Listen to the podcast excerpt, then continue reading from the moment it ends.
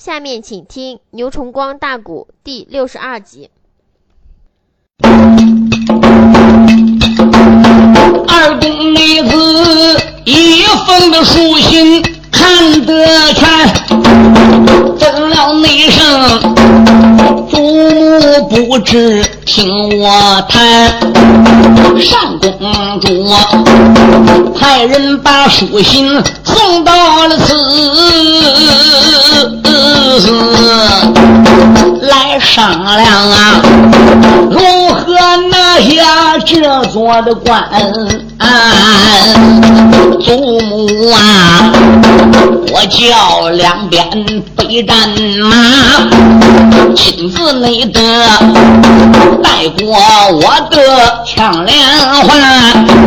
说到了中间的转身走，站住！穆元帅呀，手儿上边开了眼。怀心啊！昨日里你与公主见得面，两下里情投意合，说誓言，谁知道皇姑她回城可有变？我怕你中了敌人连环拳，万一是怀心若有个好公歹呀，哎呀，怕的是啊，吉凶二字找不全，混天后如此这般朝下讲，杨文广上前也把儿子拦。杨文广说：“星儿啊，你奶奶说的对呀。单金玲虽然欠你一条救命之恩，但毕竟她是敌国的皇姑啊。现在你猛然他深更半夜的往山里钻，从林里钻，人家真正要设有埋伏，你有好歹，那怎么得了呢？”杨怀兴说：“对。”单金玲虽然跟我见了一两面，但是从言谈举止，她还不是像那样爱的一个女人。我想她不会这么做。天地良心何在？要真正情况有变，她今晚上也不会叫人送信来约我喽。啊，她要变化，我有烈马一条枪。坏心人我不怕她。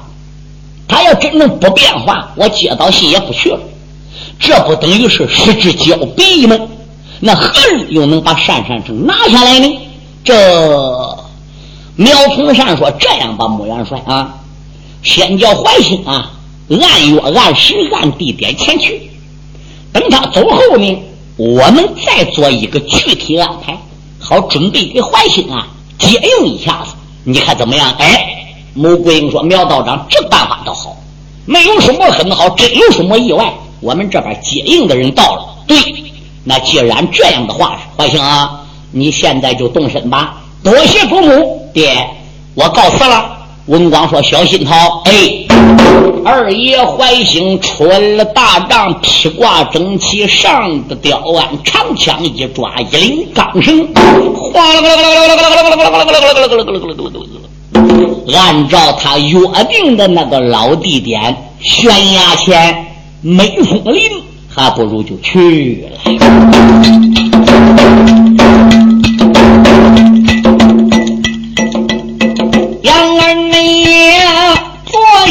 可开马一匹，背生还，如今也带来枪一支。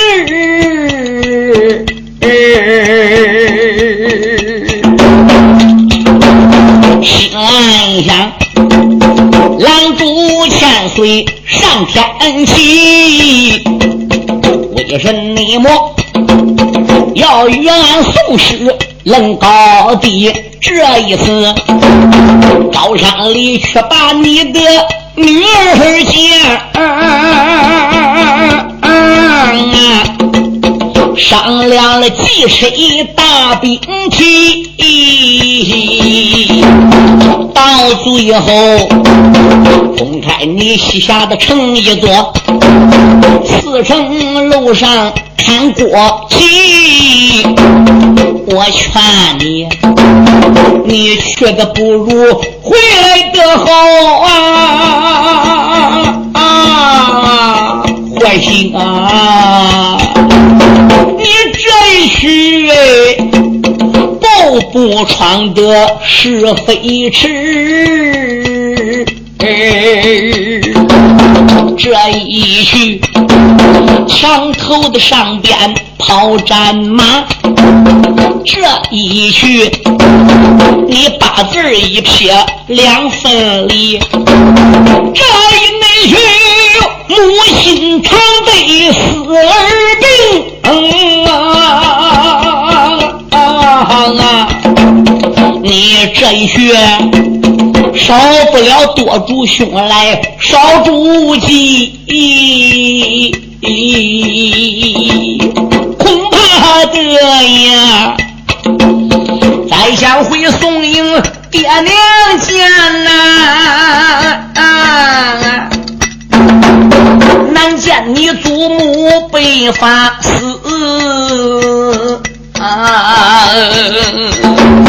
英雄爷满心的眼里怪高兴，忘了啊，山涧不远的牡丹池，他妈要把个山涧来进呐！偶然那见面前有人把话题，他准备从山涧外边。往山涧里去的，刚刚到这个山涧口，拉架要往里去，谁知这个山涧里呀，就有人说话了：“杨怀兴，你来了吗？”啊！杨怀兴愕然一愣，心想：说话这个声不是单金英，嗯，是个男子的声。听声音中气，丹田气，还在中年之时啊！那位同志说是谁？原来是西凉国家的大元帅三明野龙啊！这个孬小子打山涧里边个出来，杨怀兴知道不好，一伸手把长枪抓过来。杨怀兴再一朝周围看看，站满了西凉国家的军兵啊！这些军兵没有一个拿刀的，没有一个拿枪的，干什么？手里边都拿着弓，都拿着凋零箭，站在周围，把杨怀兴的前进路线、后退路线、左右两翼，整个都团团的包围起来。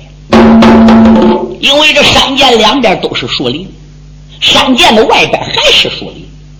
你进入了山涧两边悬崖上长的还有不少树，悬崖顶上边站人，就是两边人站满。这悬崖外边的树林外还是人。嗯，三门野龙打山涧里子出来，补个箭后跟身后还是有人，但全部都是弓箭手。敢说哪里来那么多人埋伏搁这点的？听我上一节说都知道，单金陵死了。嗯。狼主和太子一哭一难过，三门野龙就想起来办法。我说：“狼主嘞，殿下嘞，大公主虽死了，既然私通大宋，必然跟宋江有联系。那么他跟宋江中谁有联系？百分之百就是杨怀兴。怎么的？杨怀兴救他一命，公主亲口说的。哎，昨天吧走马怎么样？杨怀兴跟他又定下条约，回到宫院见狼主归降。”哎，结果被我们发现了，公主自尽。杨怀兴，大家肯定还在军务营等待着公主的消息。不然话，为什么今天白天一天宋营没有人来走马，没有人来要战，杨怀兴也没露头？俺不如干脆啊，就来个将计就计。哦，公主虽然识字，但杨怀兴并不认识公主是什么样的字体啊，是不是？我们不如就以公主单金陵的口气写一封书信，约他到山涧里边的见面。杨怀兴跟公主要没有私通，俺信送到，宋英人肯定不会上当，杨怀兴也不会去。我把人就带回来，这个计谋我们就等于白费功夫。如果杨怀兴跟公主真要有私通，有什么计划，我们以公主的口气信送给杨怀兴，杨怀兴必然要按照咱约的地点去，我们就带弓箭手埋伏好，给杨家将来一个乱箭心。单云龙一听说好，我恨死这个孬小子了。他个扫云鞭厉害无比，鞭法骁勇啊！当年在盘山口破了我的定云鞭，我是恨之入骨。如今我的妹妹又因他起剑而死，哎，这个仇我得报。那元帅，这个事情就交给你，交给我。哎，信也是这个坏种写的，计谋也是这个坏种出的。兵经验呢，也还是这个坏种带来的。杨怀兴为人忠厚，杨家将海量宽宏，所作所为的事怎么样？他都往好处上边个想。所以二爷刚到山口，三门野龙怎么样？就打山口里带弓箭手出来了。二爷一看左右两翼在身后边，弓箭手整个站满，便知不好。你是谁？哈哈哈哈哈哈！问我，告诉你，我乃是单山国的兵马大帅三门野龙。没猜错的话，你就是杨怀兴，啊正是你家二爷派。我把你该死的东西，你怎么到这点了？杨怀兴，啊我怎么到这点了？我来问你，深更半夜你不在松营，你怎么到这点了？啊，你不该到这点，打仗。更不该到这点儿，没猜错的话，你大概是来会我们家公主单金玲的吧？这别这个那个了，告诉你，你等不到我们的公主了。此话怎讲？公主昨日晚上就已经命归那时。哎呦喂，那那那公主是怎么死的？好，事到如今，别管你跟我们公主是啥关系，也没有瞒着你的必要。告诉你吧，是那么样，那么样，那么样，那么样，那么样。嗯，不是为你死，也是为你死的。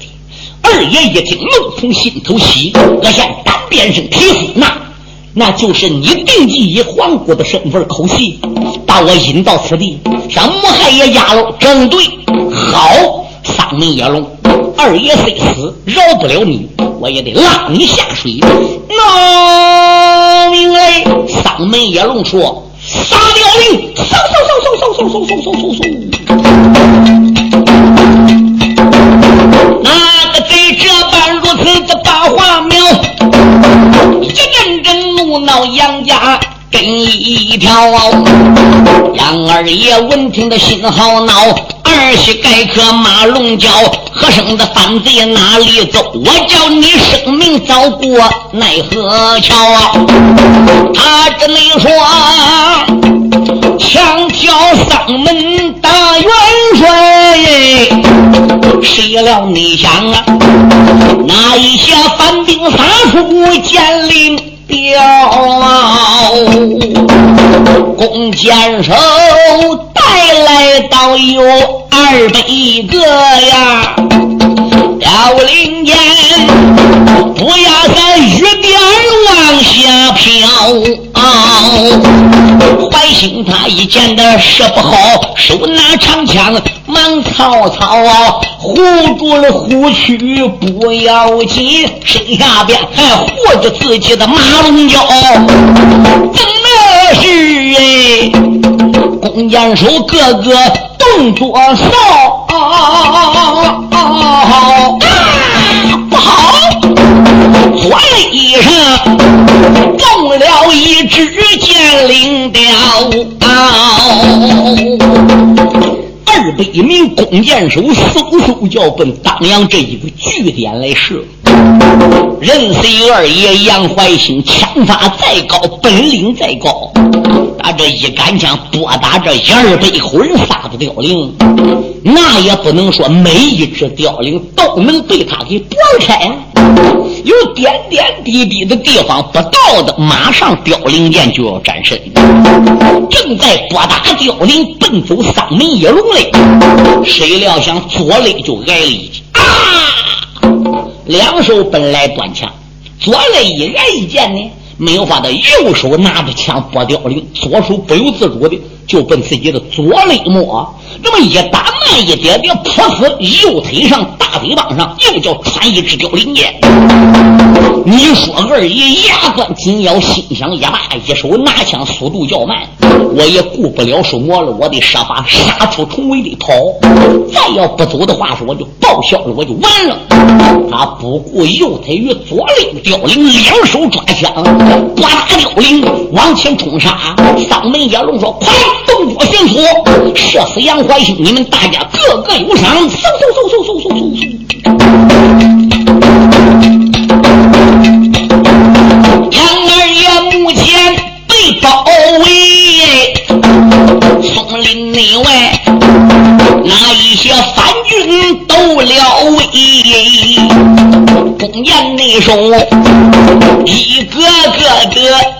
牙关咬啊，他打算射死杨家败小的 K。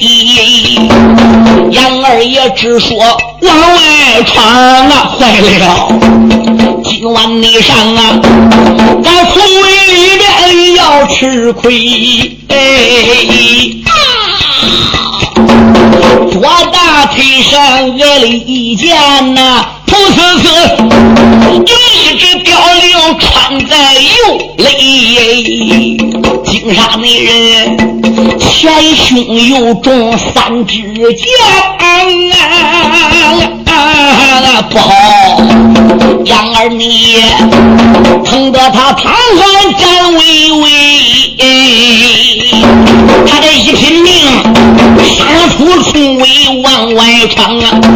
那铁马呀，活过了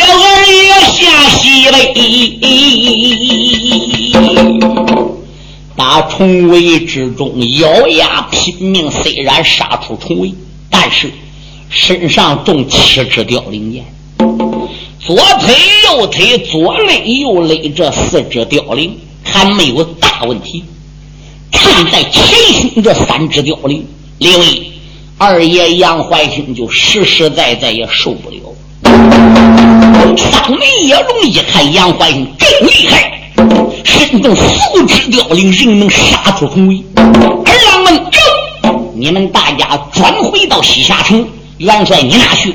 我要把杨家这个小子给他追倒，我要把他抓进西夏城，面见两国的狼主。好，兵丁回去了。三门野龙马一磕蹬，随着二爷怀兴这匹马背后，哗啦啦啦啦啦啦，炮打燕飞就断下去了。杨二爷那一匹战马前边跑啊，随后那边啊追来了反。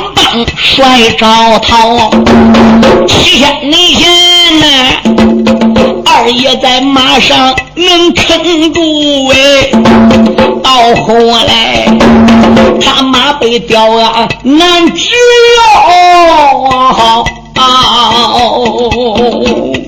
怀星坐个马身上面，这个腰啊就直不起来了，没有法。他伏在个马鞍桥上边，两手抓住个铁骨梁啊！也只能说，他推开战马去逃命啊！溜溜溜溜溜溜，那匹内马呀，前蹄子一抱，站得多高？马不跑了，果然两个前蹄子还不如就扬了起来了。二爷他山上二目定睛看呐，有一座山涧来到了，那匹马滴溜溜的转几圈，黄明东摔下了杨家的根一条。这个马也算不孬，如果要刹不住步子，都拖他主人掉悬崖里去。他猛然自己一刹步子，人力而起。等到前边两蹄子落下来，他急得丢溜乱转圈这一转一打洋掌，一蹦一起，把他主人怀兴啊，还不如就摔下来了。正好好就搁这悬崖根根往前走半步，怀兴也掉悬崖底去了。杨怀兴本来身上中六七只凋零，受伤都够受的了。这叫摔这一下子，那就更不用说喽。二爷怀心，还不如慢慢的就昏了过去了。那一匹马怎么样？看他主人昏过去了，花花，花花，还不如就叫了起来。三门野龙追着追着，嗯，前边有马声，追再断，他迎着这个声，还不如就断了。断到悬崖跟前，再一看，哟。杨怀兴回脸朝上，四仰八叉，睡在地下死了。心中暗想：杨怀兴，这一会儿你落到我手，就再也别喝喽。他从背绳环上把这口刀啊，还不如就断了下来了。心中暗想：我把你砍为两截。可是他再转念一下，人已经死了，死了倒罢了。我又把他砍成两截，有啥用呢？罢了，听说他背后有一根宝鞭，我把他的鞭给下来。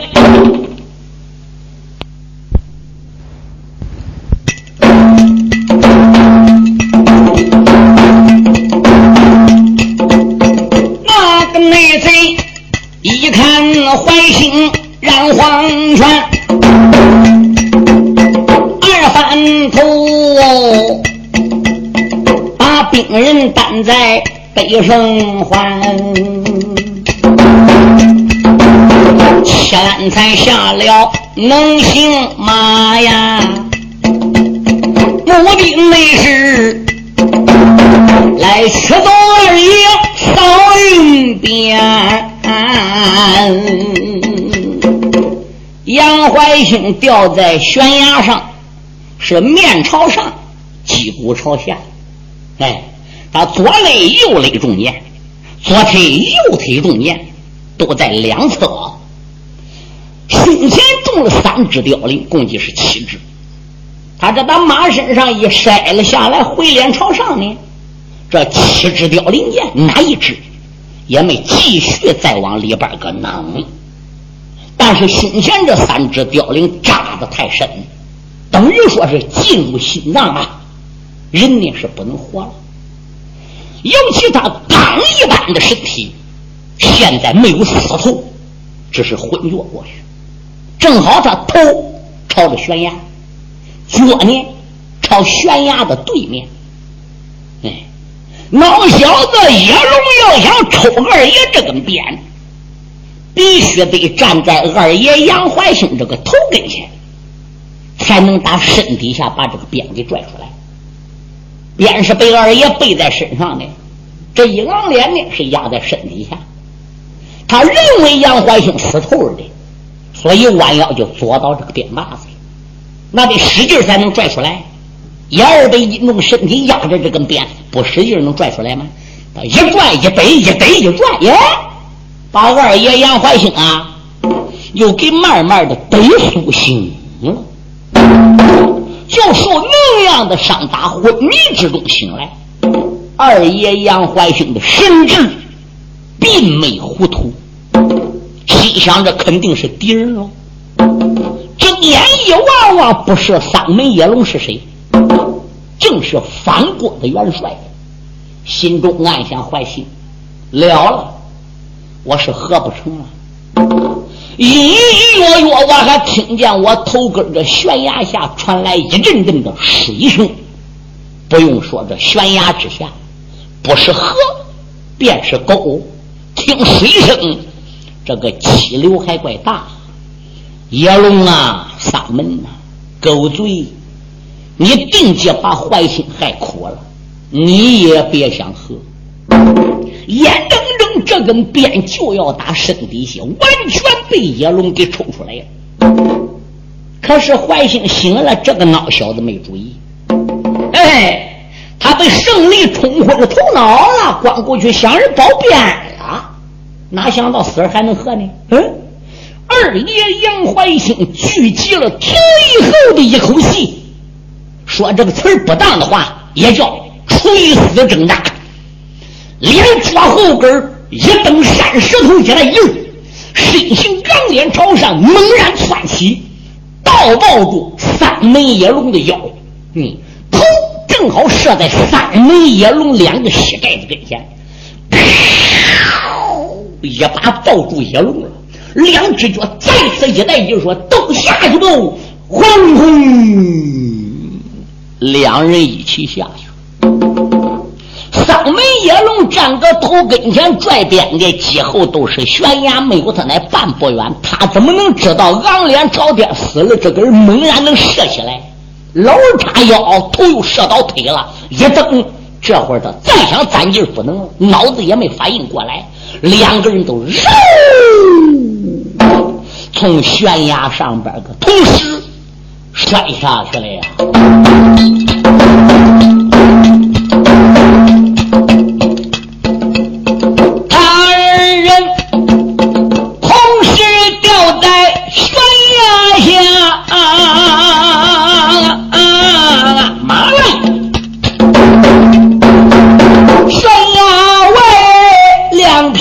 马跑四分挂，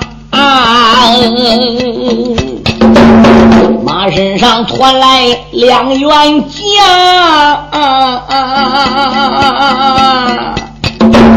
美人美呀，手中都把兵刃拿。头一个是灰烟云飞震惊呼。第二个拿锤赛西瓜，弟兄你俩领过了混天猴子一支的令啊，今夜那里来保护杨家后代得长，正是他弟兄二人把山进啊。耳听内得有破兵走路扎沙沙，怀兴先走，他弟儿俩后来。等他弟儿俩到这个地方，正好撵到三门野龙，命令小兵说：“你们回城吧。”小兵们出这一片树林子，就遇到两员宋将。两员宋将一看很多的反兵，手拿兵器，冷弓跃箭，便知道不好，杀！弟儿俩跟这些兵都杀了起来。这些小兵光有弓，光有箭，哎，领命令是回去的。他没想到半路又遇两个人，当然小兵害怕了，他只是逃命，不敢恋战，死有三十多口子。小兵们逃之夭夭走了，这弟儿俩马一沉腰就进松林。一进松林找哪还有杨怀兴？怀兴喊怀兴，可怜他喊破了嗓子也没有杨怀兴的回音，就听西北角哗哗哗哗，有 马的怪喊声。嗯，高英，什么是哥？你听西北。高英一听西北真有马，嗯，跳下去。弟儿俩迎着战马的悲嘶之声，这才找到了悬崖之上。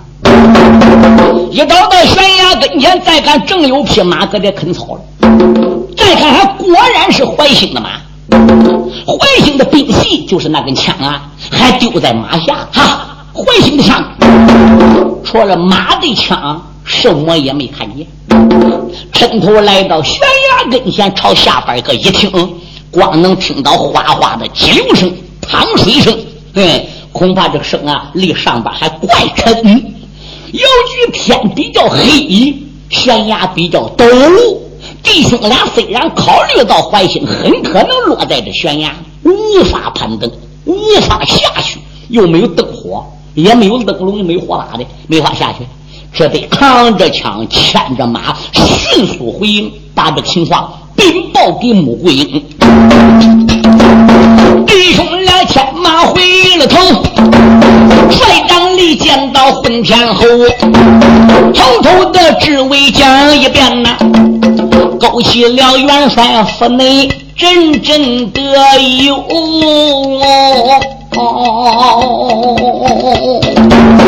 登封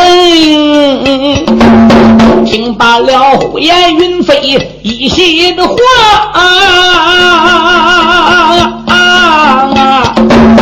这不内诸位前心好像感到肉。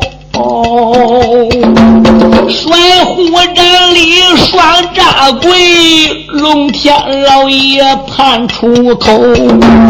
天老爷保佑保佑多保佑哎！你总内得保佑我星儿能回头。我的个儿能平安无事回来转呐！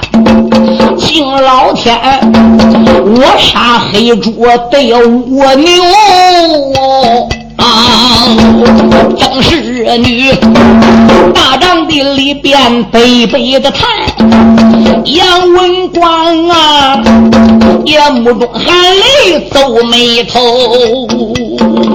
杨文广这个泪水也就流了下来了。一方面考虑怀兴凶多吉少，俩儿，那个儿子杨怀玉还在后方养伤嘞，哎，可怜从金塔镇救出来，那整个都没有人样了。现在杨怀玉在后边伤势养的怎么样？杨文广也不知道。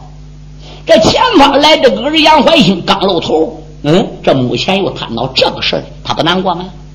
特别是父子那一次在盘山口闹了一件，没认儿子，儿子这一会儿又来认父归宗认祖了。父子在一起并没待多少天，你说这一下儿子真要有好歹要走了，杨文广能不难过？哎，军师啊，苗从善就说了：“哎呀，我说令公夫人，你们大家呢都不要难过，好。”别说怀兴本领高强，还没有什么闪失。怀兴就真有什么闪失，两股交战有伤亡，这也是情理中事。到底是单金人出卖他的呢，还是说怀兴偶然又与其他敌人呢？还难以预料。这虽然把马的枪给带回来，还不能断定百分之百怀兴就有什么生命闪失，对不对？这本来是好事，叫你那一哭一嚎，哎。说不定把个事情还给祸害了。穆桂英说：“先生说也有理，文广要坚强一些。哈，凤英，你暂时别难过。现在此时啊，天实实在在太黑。明日天亮，我们就差人抓紧怎么样？这打听怀兴下落，我们好寻找啊。好吧。好不容易等到天亮，元帅下令，哈啦一声出去，不少兵将。就按照着了啊，高英和火焰云飞带到那个地点，周围去寻找了，整整找了一天，也没找到杨怀兴的踪影。穆桂英说：“先生啊，什么事？找一天没找到怀兴，死而没见尸，活而没见人。你考虑考虑，是不是怀兴昨夜里边个中敌人计谋，俺抓到了？”带到西夏城呢？苗从善说：“那也很难说。”曾奎说：“这样，哎，我今晚上不如领你老人家命令，我前往这个西夏城啊，我去打听一下，怀兴作为杨家将那么样的角色，真要被他们合作逮去了，我想那么大动静，我今夜进城能探听得来。”穆桂英说：“好。”小来爷曾奎还不如都进城了。整整摸到了半夜才回来。宋营率帐之中，众将男女老少没有一个睡觉。庆宗曾奎，曾奎回来见到穆桂英，连忙立跪下：“穆元帅啊，情况我探来不少，看来是大事不妙啊！”啊，曾奎，此话怎么讲？我探清了，昨夜令公在悬崖外松营。已经跃上西凉山上和西夏的反兵，全是弓箭手。据我初步打听，怀兴身中不少凋零。后来大战西北，跑了兵丁回城了，半路上遇到高英的火焰云飞，杀倒几十。而桑门野龙去追赶怀兴，一直没回头。可是现在他们城里呢，正在给大元帅丧门野龙送丧。嗯，丧门野龙对，他不去断追怀星了吗？对，他去追怀星，他还没有伤，怀星还有伤，这个丧门野龙正死的呢。丧门野龙没受一点伤，都死了，城里都给他送丧了。他是大帅，你说怀星还能有好办？同时，我还探听到他跟丧门野龙是同时坠剑。另外，他们国家的大皇姑单金灵也死了。城里边不单纯给元帅送丧，他们还给皇姑单金灵也送丧。嗯，穆桂英说：“奇怪了，更奇怪了。跃星而去是单金灵，追星而的是丧门野龙。”城里边给丧门野龙、单金灵同时送丧，那么单金灵到底是不是出卖我孙儿子呢？嗯，看起怀兴是凶多吉少，找，必须还得找。天亮之后，穆元帅下令，怎么样？近处、远处、高处、矮处、河里陆地，统统给我找。今天务必要把怀兴此事给我找回来，喝了要把人给我找回来。又开始找了，找到中午的时候了。穆元帅正在大帐坐着，报元帅。穆桂英说：“报喜何事？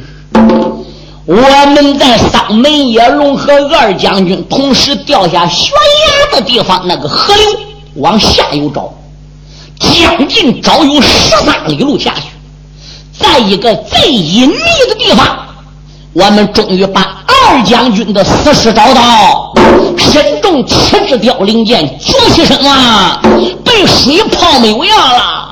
我们把二将军尸壳抬回来了。哦，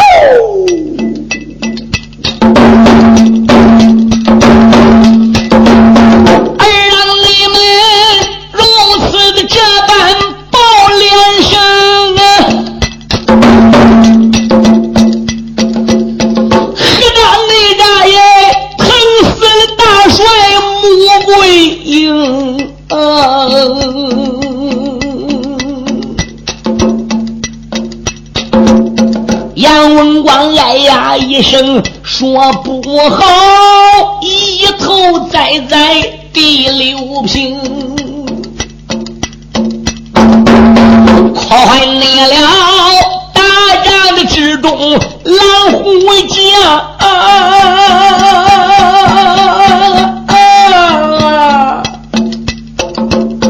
光腚内东啊，栽到了夫人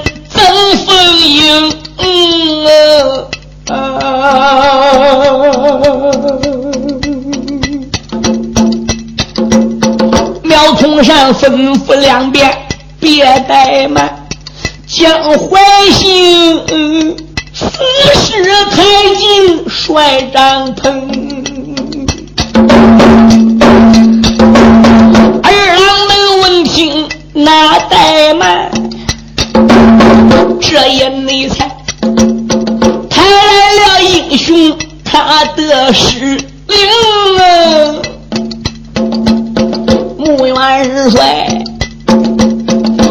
时候复生还阳转呐！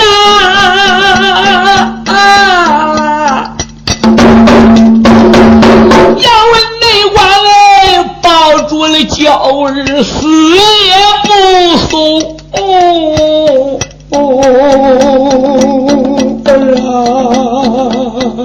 曾